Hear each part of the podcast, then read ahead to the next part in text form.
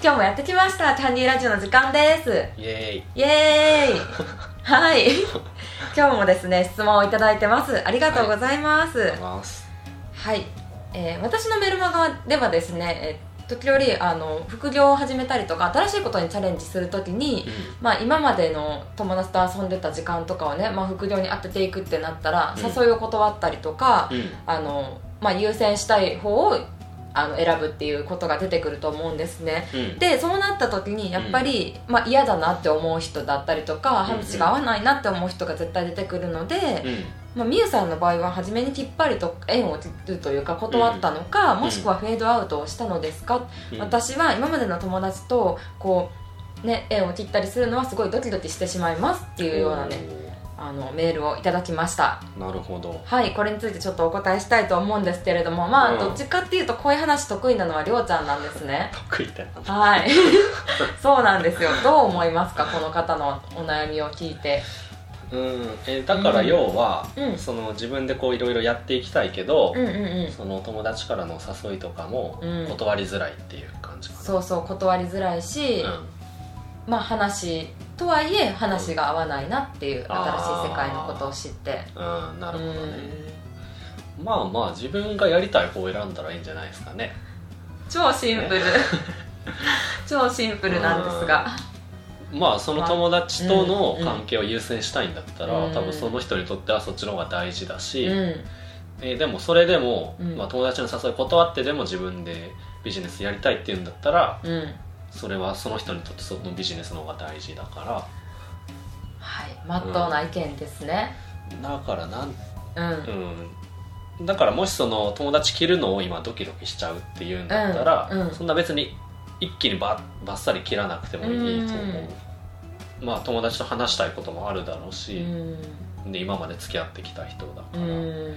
その人とのあれも大切にしたらいいと思うし、うんまあでもそうね。うん、やっていくうちにその友達との時間よりも自分でビジネスやりたいっていうんだったら、もうそっちに行くしかないし、うん。その時はねその友達まあ切るとまでは言わないけど、うん。まあ、その友達との関係も薄くなっちゃうっていうのはしょうがないのかなって思いますね、うん。確かにしょうがないよ。うん。私の場合まあ実体験で言うとうん。私も本当に周りの目をすごい気にしてるタイプだったから、うん。全然切れなかったし、うんこう誘いがあったら行きたくてうずうずするから、うん。友達との関わり例えばまあ合コンとか飲み会も行きたいし、うん。自分のビジネスもしたいってどっちもやろうとした時がすごいあって、おう。いや超しんどかった。両立は無理っす正直。両立は難しい。うん。うん。やっぱ自分の体調とか健康が一番大事やし、うん。そこ本当にどっちの方向に進みたいかっていうのを、うん。女性ってそこが結構決めづらいところがあるのかなって思うんだけど、うん。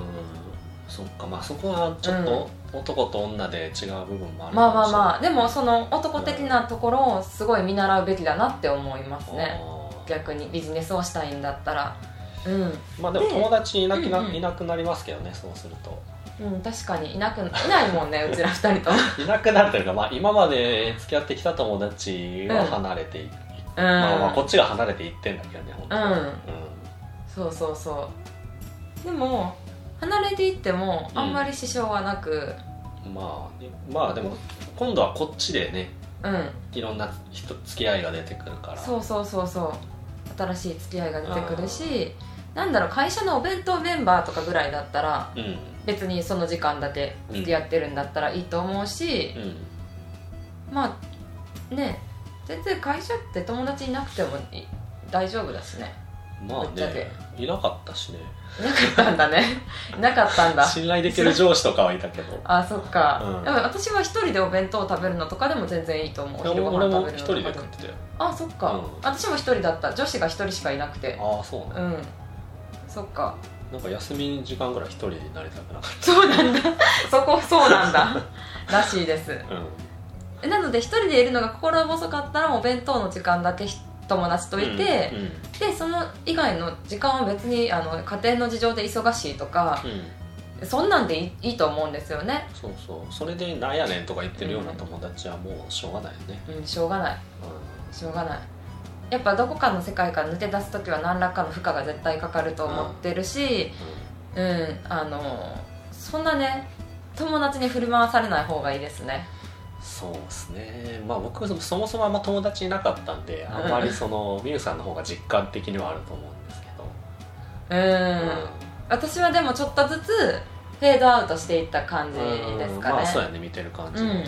ちょっとずつフェードアウトして、うん。忙しい家の事情で忙しいとかうん。なんかあんまりそれ以上来てないような理由で言ってましたね。うん。なるほどね、うん、うん。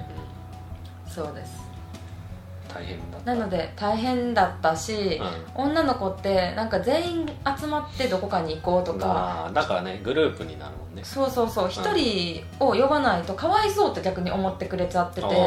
だからそれ私はいいよっていうのをはっきり言わないとうん。ダメっていうのも思ったし、ううん、だから全然ねちゃんと自分の意思を言うことが大事かなって思いますね。ビジネスの詳細まで話す必要はないけど、ん。もう何回か断ってたらうん。さすがに向こうも心折れて誘ってこなくなるっていう感じですね、うん。なるほどね。はい。いいね誘われて なんでよ。